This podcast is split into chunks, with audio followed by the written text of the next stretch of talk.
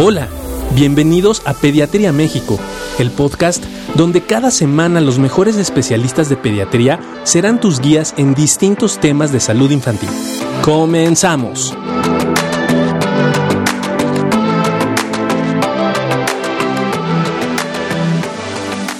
Bueno, maestro, vamos a darle adelante en la atención. Queríamos hablar de la atención y entender la atención en sus diferentes formas y luego saber cómo podemos ayudar a nuestros niños a mejorar el proceso atencional. Y esto es bien importante porque la gente piensa que la atención es como cuando yo estoy viendo una cámara y voy a tomarle una foto a alguna, le voy a tomar una foto a algún objetivo donde no se está moviendo. Y no, la atención recordemos que es cuando yo voy en el, como cuando voy en el coche, que me viene hablando mi mujer, mis hijos se están moviendo, vengo escuchando las noticias de que va perdiendo Trump, me van a poner el semáforo y yo tengo que estar regulando todo este proceso para poder tomar una buena decisión. Esa atención la da las funciones, se llama funciones ejecutivas, que me ayudan que me ayudan mucho a favorecer el desarrollo de nuestro fenómeno atencional. Estas funciones ejecutivas, ojo, están reguladas a nivel cerebral. Yo tengo aquí una cosa que llama el cuerpo calloso. Y están reguladas mis funciones por una región que se llama la corteza cingulada. ¿Por qué es importante? Porque esto va a activar la región frontal derecha. Entonces, fíjense bien que dentro de estas funciones ejecutivas existen varias regiones que están involucradas y otra región muy importante que es la región del hipocampo, que ayuda a la regulación emocional. Y esto es bien importante porque los papás siempre nos dicen, Juan Carlos, es que mi hijo dicen que tiene problemas de atención y tiene TDA, pero no se comporta igual que el otro chavito. Y es por la diferencia de heterogeneidad que existe en las diferentes formas para poner atención. Por eso existen diferentes maneras que yo puedo entrenar a mis hijos y ayudar a favorecer la atención, entendiendo dónde está el problema de cada uno de ellos. ¿Ok? Eso es súper importante. Entonces, por ejemplo, dentro de las funciones ejecutivas, yo tengo los que tienen un problema en el timing, que nos pasa mucho a nosotros. O sea, digo, tengo que empezar a las 10, tengo que empezar a las 10 y media, y siempre me voy retrasando y no voy pudiendo mantenerme a tiempo. Esto tiene un impacto sobre la organización pero una vez que el chavo llega y se pone, se arranca y se pone a estudiar muy bien, el problema es cómo organiza el fenómeno. A diferencia de eso, hay otros chavos que tienen un problema en cómo sostienen la atención. Esto es, se sientan muy bien, se ponen a hacer la atención y a lo largo del tiempo, ¡pum!, se dispersan y les cuesta un trabajo terminar terrible. Estos son los niños, los problemas de atención, que se la pasan procrastinando.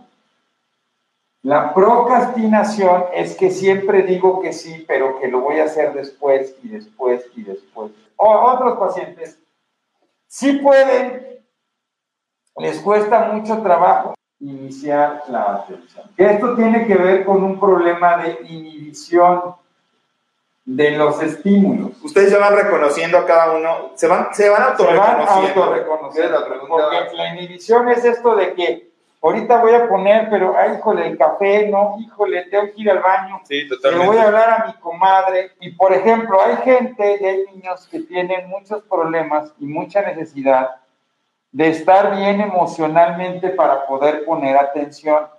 Y no sé si les pasa, y esto le pasa más a las mujeres que a los hombres, y no es y no es este, ninguna crítica ni nada, pero las mujeres sí tienen variabilidad en la atención dependiendo del estado hormonal y el estado emocional que tienen.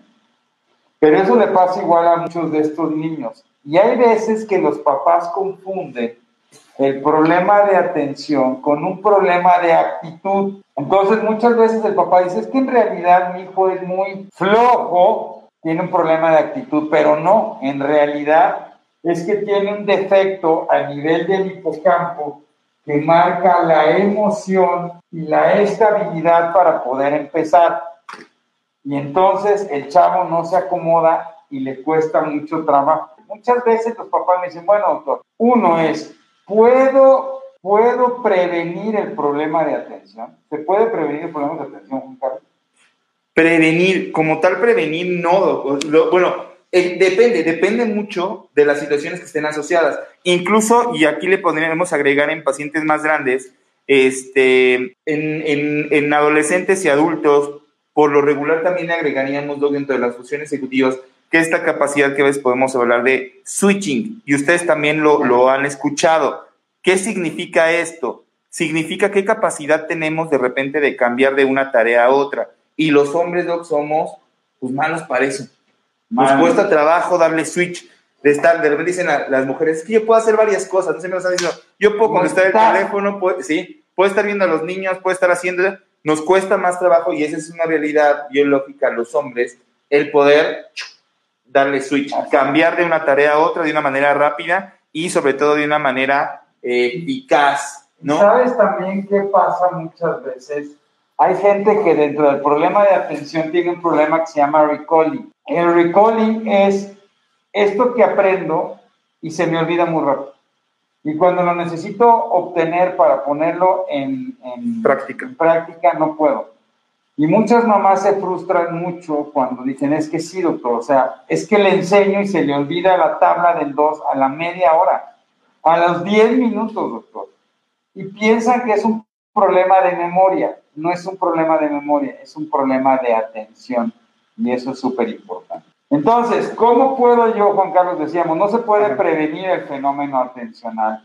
pero sí puedo trabajar el fenómeno. Y, mejorar todo lo que usted comentaba, ¿no? La parte emocional, que es algo que no podemos descuidar, la parte de organización y planeación, que siempre se lo decimos y lo contábamos en alguna cápsula la vez pasada, que de repente decían, bueno, es que, ¿qué pasa con el tratamiento y qué pasa con el medicamento? Porque el doctor me dice, en algún momento le vamos a, a poder quitar el medicamento siempre y cuando organices y planees el día a día de tu hijo, ¿no? Y él se siente organizado, se encuentre planificado y demás, será el mejor momento para poder retirar el medicamento. Vean cómo es una parte importante, junto con la situación emocional que no la podemos este, eh, descuidar y que tenemos que estar muy al pendiente porque lo decía el doctor y eso es muy real y cuántos de ustedes no se han sentido tristes, deprimidos, ansiosos, irritables y estás pensando en eso, ¿no? Estás en, esta parte sentimental que no te deja y no te permite tampoco concentrarte.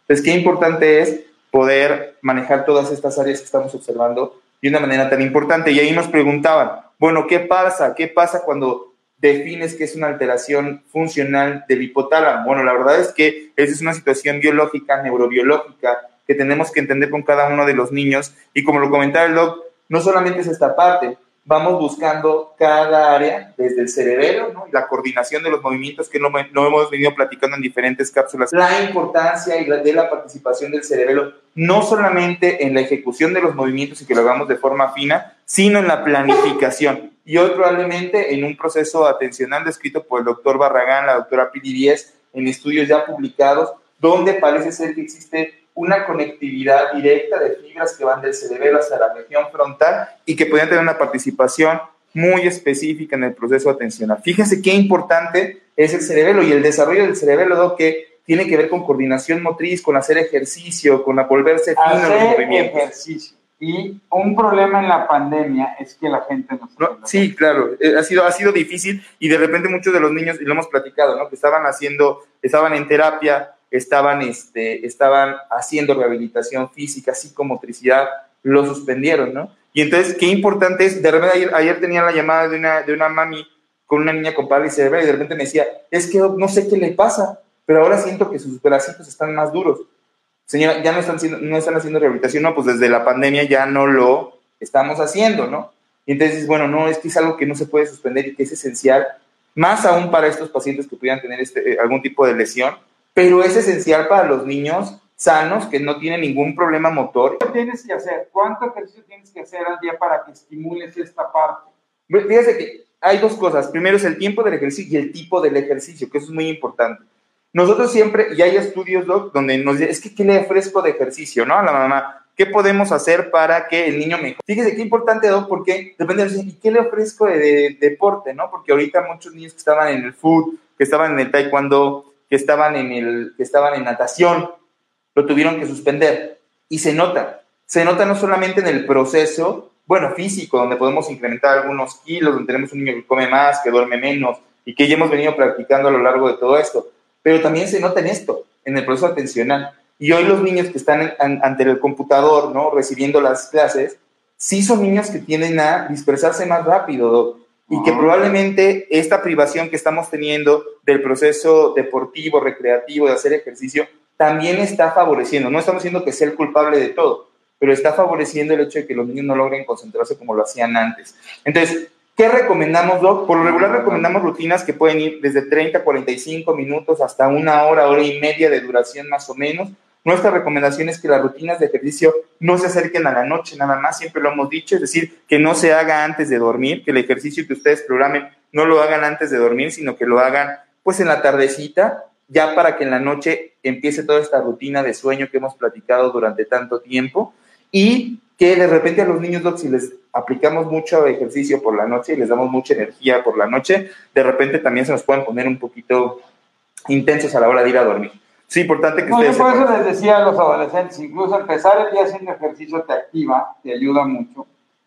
Tiene que ser un ejercicio mínimo media hora al día, todos los días, para mantener un ejercicio aeróbico.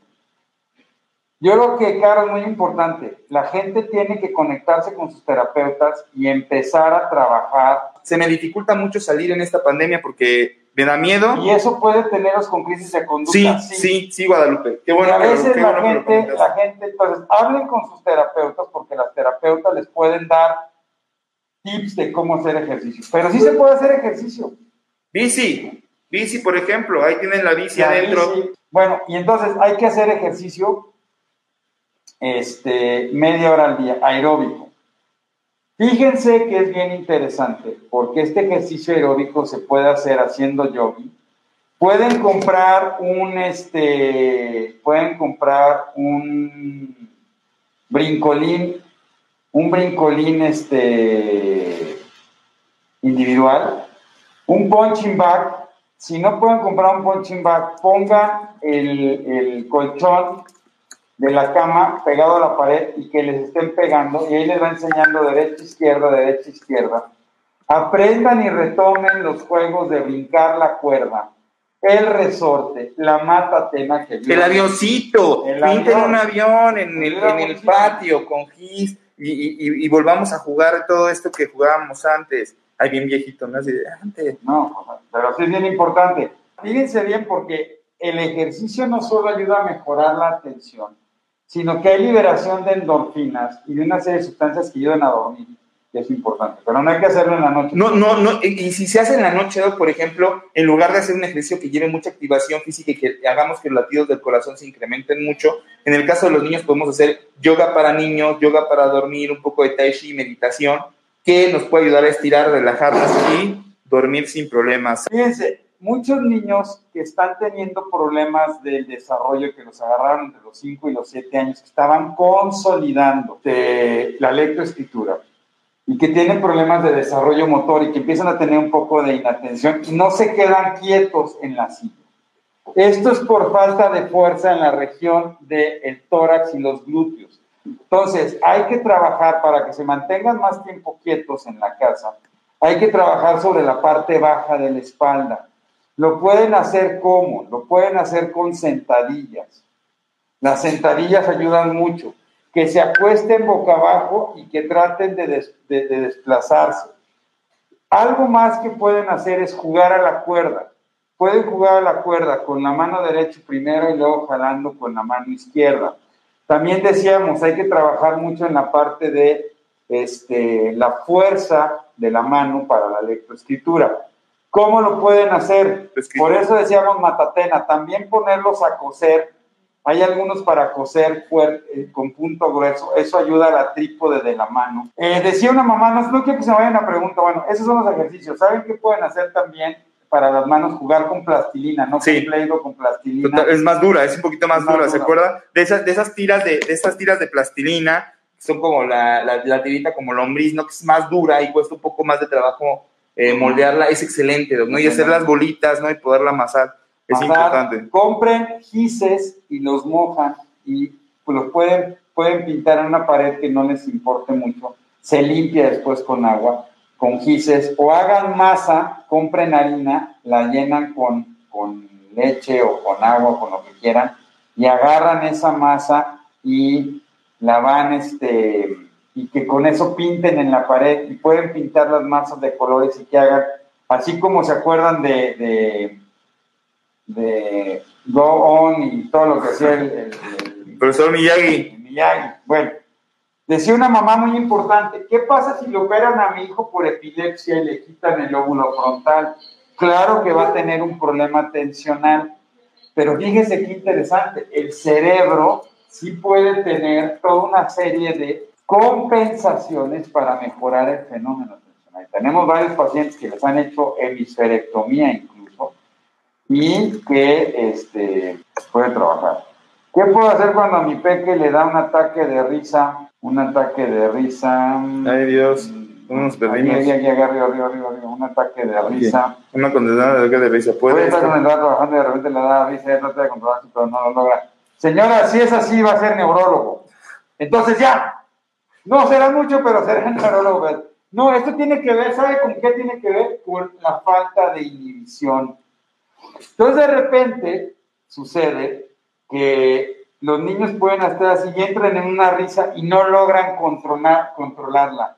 No está inhibiendo ciertas respuestas. Fíjense bien, ¿cómo puedo trabajar la inhibición? ¿Saben cómo se trabaja la inhibición? Con la frustración. Hay que frustrar a los chamacos. No les den todo. No les expliquen todo. ¿Ok? Y, por ejemplo, esto los ataques de risa, no se preocupen. Dejen ¿Y cómo lo puedo trabajar? Empezando a hacer una serie de juegos para favorecer el control de la inhibición. Probablemente uno de los juegos que más ayuda a la inhibición y a la planeación es el ajedrez. Enséñenles a jugar ajedrez. Otra cosa como puedo favorecer la inhibición con alguno de los juegos es manotazo con las cartas. Cuando ustedes se acuerdan de ese juego que voy sacando, uno, dos, tres, y cuando cae el cuatro, yo tengo que, poner. Entonces, ustedes pueden ir, y se acuerdan que uno hacía la broma que decían tres y aparecía otro número y uno soltaba la mano como que iba a tocar y se va el otro. Eso lo que va haciendo es que con el, el estímulo que se va dando, cuando yo hago eso, él tiene que inhibir el movimiento. Y si no con eso, pues le puede dar o un manazo. ¿Sabe otra manera de favorecer el control de inhibición? ¿Se acuerdan las manitas calientes que uno le iba pegando a la otra? Sí, sí. Y entonces, ¿cómo cuando uno trata de pegar es cómo mide el objetivo? Claro que no hay algo que solamente ayude. Estando en casa a hacer cosas de cocina, deshebrar, enrolar, desmenuzar es buenísimo, ¿no? Amasar una pizzita, algo, algo rico. Alicia, mándanoslo, por favor, maravilloso. No, eso es maravilloso. Mándanos todo lo de la cocina. Este, por ejemplo, ¿saben también qué pueden hacer con sus hijos? Que eso ayuda mucho a la destreza de la mano. ¿Sabes qué? Hacer este, la capa de huevo. Sí, la batidera. La batidera, pero con el, el tenedor. De inhibición también, lo que pueden... Eh, hacer mucho de inhibición, eh, que también ayuda en el fenómeno de, planeación, es los, los carritos chocones. Y cómo cuando le voy ganando, todo juego que usted juegue con su hijo, que tenga que ser y que usted lo frene y lo frene. Algo muy interesante es cambie las reglas del juego constantemente. Eso lo puede hacer, por ejemplo. Pongan, pongan laberintos y pongan exatlons en su casa. Háganlo, pongan de repente las sillas, pónganlas como en un túnel para que pasen por la parte de abajo, luego se, se, paren, luego tengan que dar vueltas, ¿no? Con la, con la escoba, darse unas vueltecillas por ahí, hasta que cuenten en 10, luego que sigan corriendo, que suben, que bajen, que brinquen, luego que se pasen por la parte de arriba.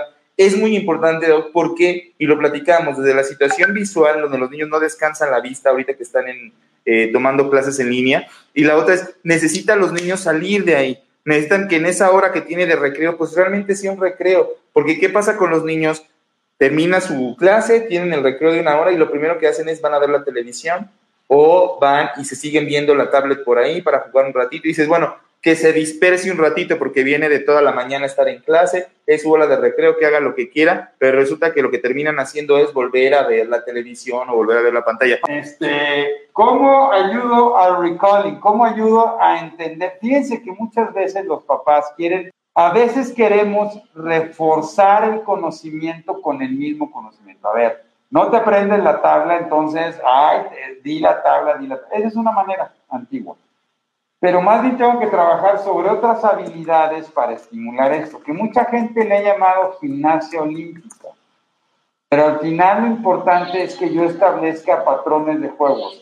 Dos, que no repita los juegos. Mucha gente me ha dicho, llevamos nueve meses de pandemia y ha sido muy difícil que se me acabaran las opciones de juegos. No, ¿Por qué? Porque ustedes lo que pueden hacer es cambiar la estrategia del juego. Y eso lo hacemos mucho con los cuentos. Yo por eso les digo, lean cuentos y dentro del cuento pueden, por ejemplo, eh, cambiar, ¿no? ¿Qué es el switch? A ver, yo empiezo a leer y luego tú empiezas a leer de repente. Digo, ahora te toca leer.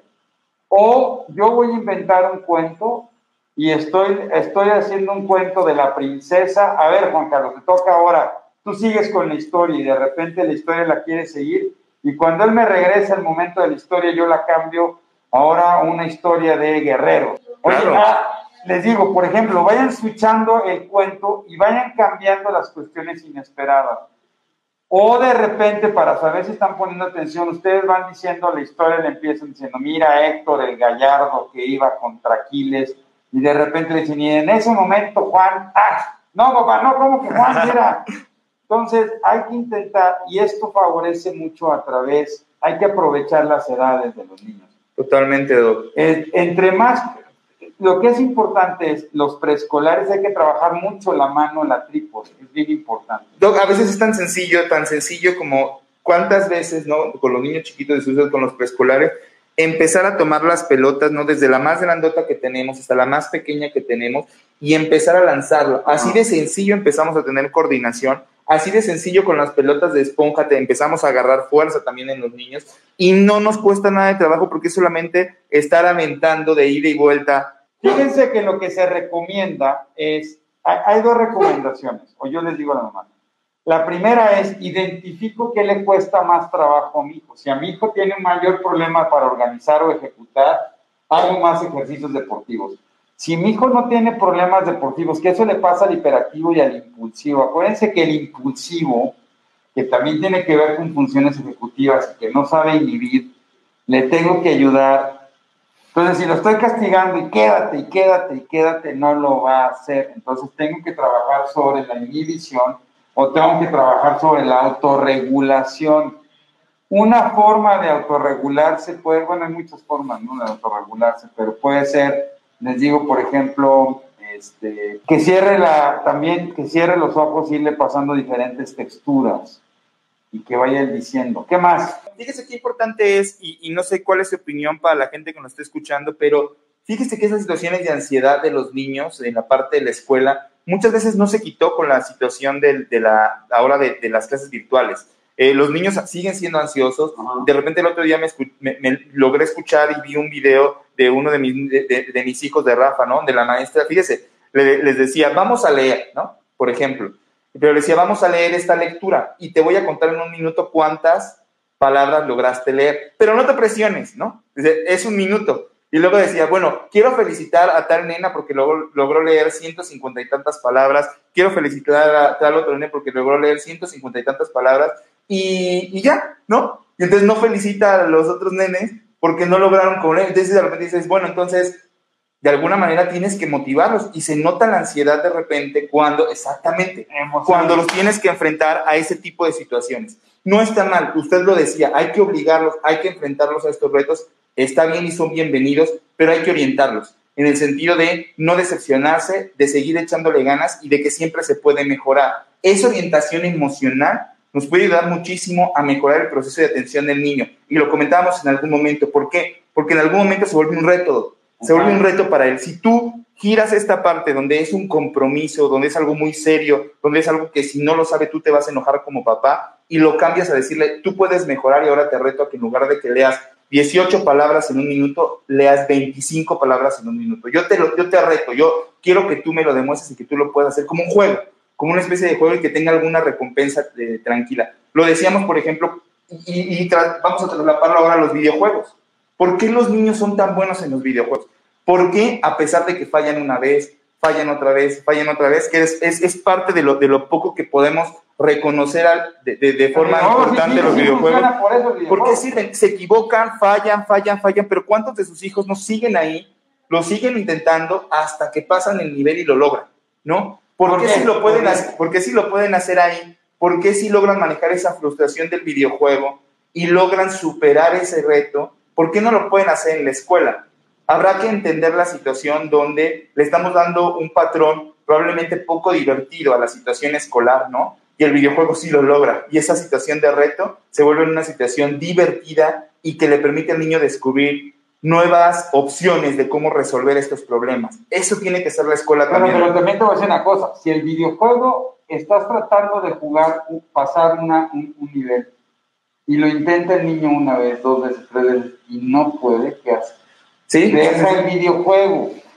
Entonces, lo que yo tengo que hacer, por eso sí hay que echarle la mano. Bueno, esa es mi interpretación, por eso está padre que veamos aquí. Sí, sí. Ahora, tengo que identificar porque los niños con problemas organizacionales y de ejecución sufren mucho porque sí se frustran, porque se dan cuenta que no pueden. Los niños con problemas atencionales por cuestiones frontales no sufren porque están tan inatentos que ni cuenta se dan. ¿Ok? ni cuenta se dan. Entonces, usted se enoja con él, ¿no? Y, y, y no se dan cuenta. Sí, y, la, y la, la, otra que decíamos, Doc, ¿no? Y que lo platicamos muchísimo en el sentido de que los videojuegos podrían tener ese, ese, ese pro, ¿no? Oiga, y tampoco, esta parte donde, donde platicamos, qué bueno es el forzar a los niños en el sentido de invitarlos a ser mejores y que sigan aprendiendo y que lo sigan haciendo de muy buena forma pero tampoco está mal, Doc, ¿no? Y hablábamos un poquito de los videojuegos, que los hagamos sentir ganadores, eso también es válido. ¿Qué significa? Que si sabemos que el niño, y lo hemos platicado por ahí, me parece, pero si sabemos que el niño es muy bueno en matemáticas, pero le cuesta mucho trabajo la lectoescritura, pues trabajemos sobre la lectoescritura para que siga mejorando, pero vamos a darle chance con las matemáticas de que nos demuestre lo bueno que es. Y de repente tú ya sabes que de entrada es buenísimo sumando. Le pones unas sumas y a ver, aviéntatelas, ¿no? Y si tienes bien todas, te voy a, vamos a recompensar, vamos a echarnos una vamos partida a ver de lo quién que tú hace quieras. más rápido, tú y yo. Y gana. Y también ganar es bueno. ¿Por Claro. Porque eso va a fortalecer, ¿no? Esta seguridad que el niño va creando en el sentido de poder seguir controlando las emociones, organizándose mejor. Ahora no solamente No, para los números, sino para la lectoescritura. Doctores, no. ¿nos pueden hablar de la prueba MOXO? Sí, la podemos, podemos hablar de la prueba MOXO. MOXO no es un videojuego, es una prueba eh, es algo que nosotros le llamamos Continuous Performance Test, que eso significa una prueba en la computadora que le va poniendo al niño diferentes imágenes donde tiene que dar un clic cada vez que vea una imagen que es correcta, que nosotros le digamos que es la indicada. Junto con eso le vamos a meter distractores visuales y auditivos a través de los audífonos, donde lo vamos a intentar distraer para que precisamente no acierte en la opción adecuada o la opción correcta. Y con eso vamos a medir, a medir diferentes parámetros. Atención, tiempo de respuesta, impulsividad e hiperactividad. Y entonces al final nos da un reporte que lo que nos ha ayudado es con una buena sensibilidad en la prueba apoyar el diagnóstico clínico. ¿Eso qué significa? El trastorno por déficit de atención, los problemas atencionales, los problemas de organización, de funciones ejecutivas y al final de atención se diagnostican de forma clínica.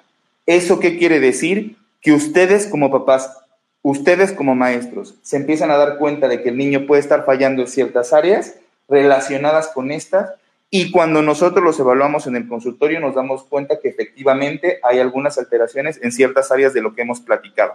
Y el MOXO entonces nos permite evaluar esas áreas de atención, del tiempo de respuesta, de la impulsividad y de la hiperactividad que van muy enfocadas sobre trastorno por déficit de atención con Y yo hiperactividad. espero que pronto salga el artículo que no hemos que ya estamos. Es muy, eh, lo hicimos, tenemos un, un trabajo con, con, la prueba, con Moxo, bastantes niños evaluados. Con Moxo hemos evaluado, no, yo creo que sin problemas. A través de resonancia magnética sí. funcional. Hablen con sus terapeutas. Yo sé que mucha gente no, no quiere seguir terapias, pero las terapeutas físicas de neurodesarrollo, los centros de estimulación, sí los pueden orientar para que por edad y por la dificultad que tiene su hijo les puedan decir cuáles son los mejores juegos y las mejores estimulaciones. Recuerden, no todos van a responder con las mismas estrategias, por eso es muy importante conocer a mi hijo para saber qué puede utilizar. Pero sí hay recomendaciones generales que mejoran la atención. Uno, una familia estable. Dos, comer sanamente.